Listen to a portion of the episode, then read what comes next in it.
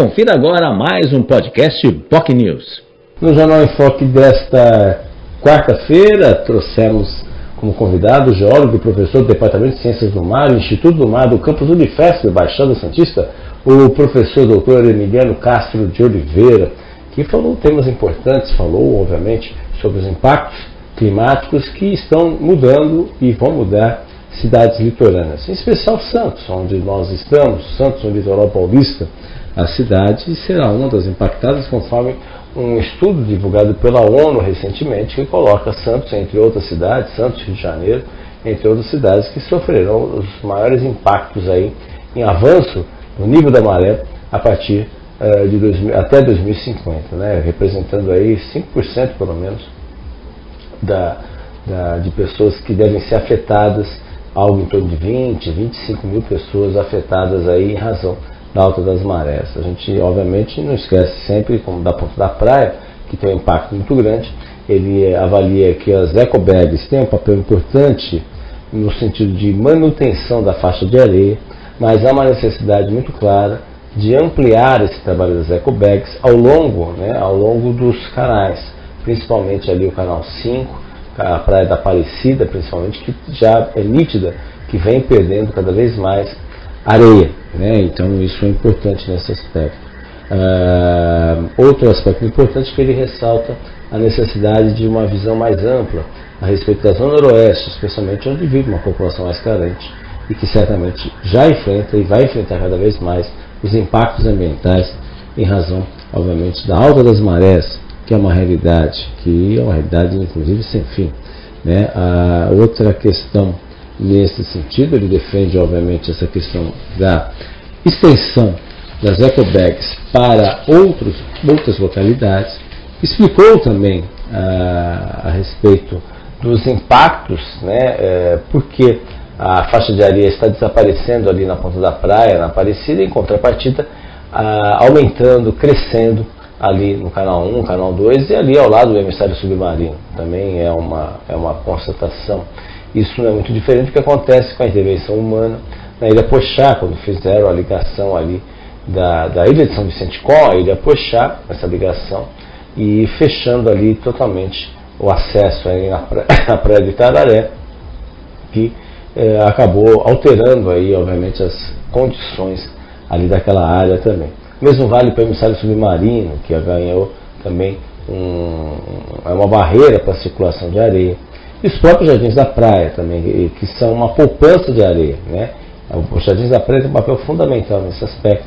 Ele mantém o balanço entre a areia, a faixa de areia e, obviamente, a avenida, a cidade em si, como um todo, as avenidas da praia. É, o que, que, ele defende que haja há, há uma necessidade de soluções modernas e sincronizadas e é importante que autoridades trabalhem em conjunto, junto com as universidades, junto com a tecnologia, né, junto também é, para poder é, ter uma efetividade, para garantir uma proteção não só das praias, mas também, é claro, é, da população afetada por ela. Né? E isso, obviamente, vai ter impacto. E ele coloca principalmente essa questão do aprofundamento do canal do estuário, ah, que obviamente hoje existe tecnologia que possa unir essa questão tecnológica, que é fundamental, ah, com a própria movimentação e a necessidade do aumento da, da, do canal do estuário em razão do volume cada vez maior de navios trafegando ah, no estuário e no porto de Santos. Isso é inevitável, a meta é chegar até 17 metros eh, de profundidade do calado ali na entrada do estuário, mas é claro, isso vai haver um impacto significativo. Então há uma necessidade de ter soluções integradas nesse processo todo, que pode significar até um modelo de desenvolvimento para a região e até porque para o resto do país e até um case internacional.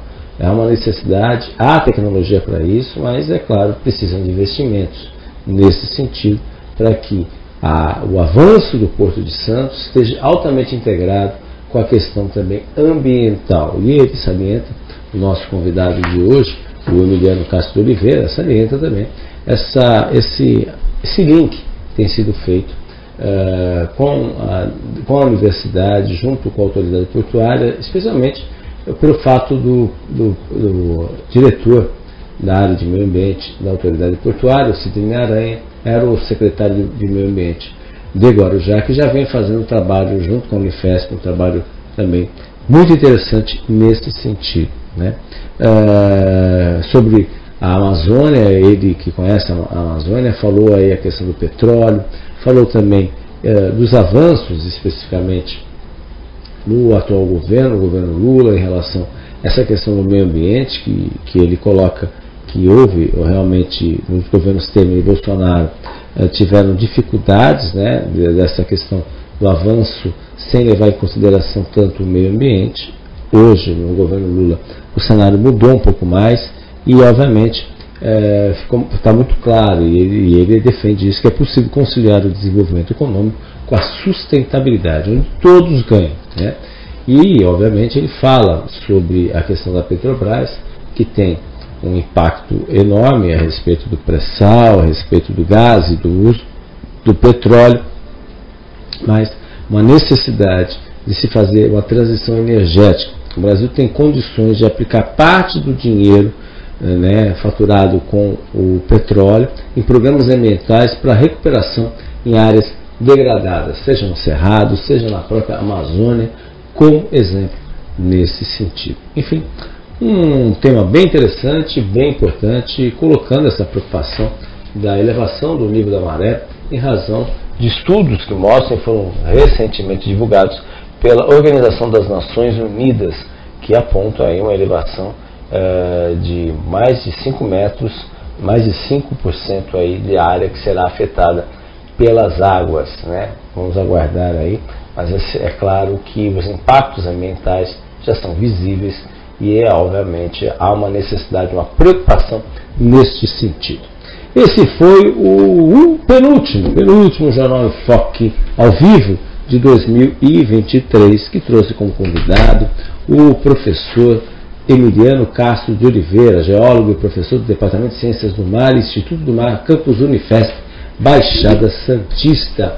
Nessa quinta, o último programa ao vivo do Jornal em Foque, teremos como convidado o professor, eh, o escritor, pesquisador, o Selmo Lacerda, que participa no nosso programa aqui sobre um tema fundamental que muitas pessoas desconhecem, que são os detalhes do transtorno do espectro autista. O que, que isso representa? Como lidar com as crianças autistas que estão crescendo um volume cada vez maior nesse sentido. Então, todos, um ótimo dia e muito obrigado pela sua audiência. Tchau, tchau. Você ouviu mais um podcast Boc News.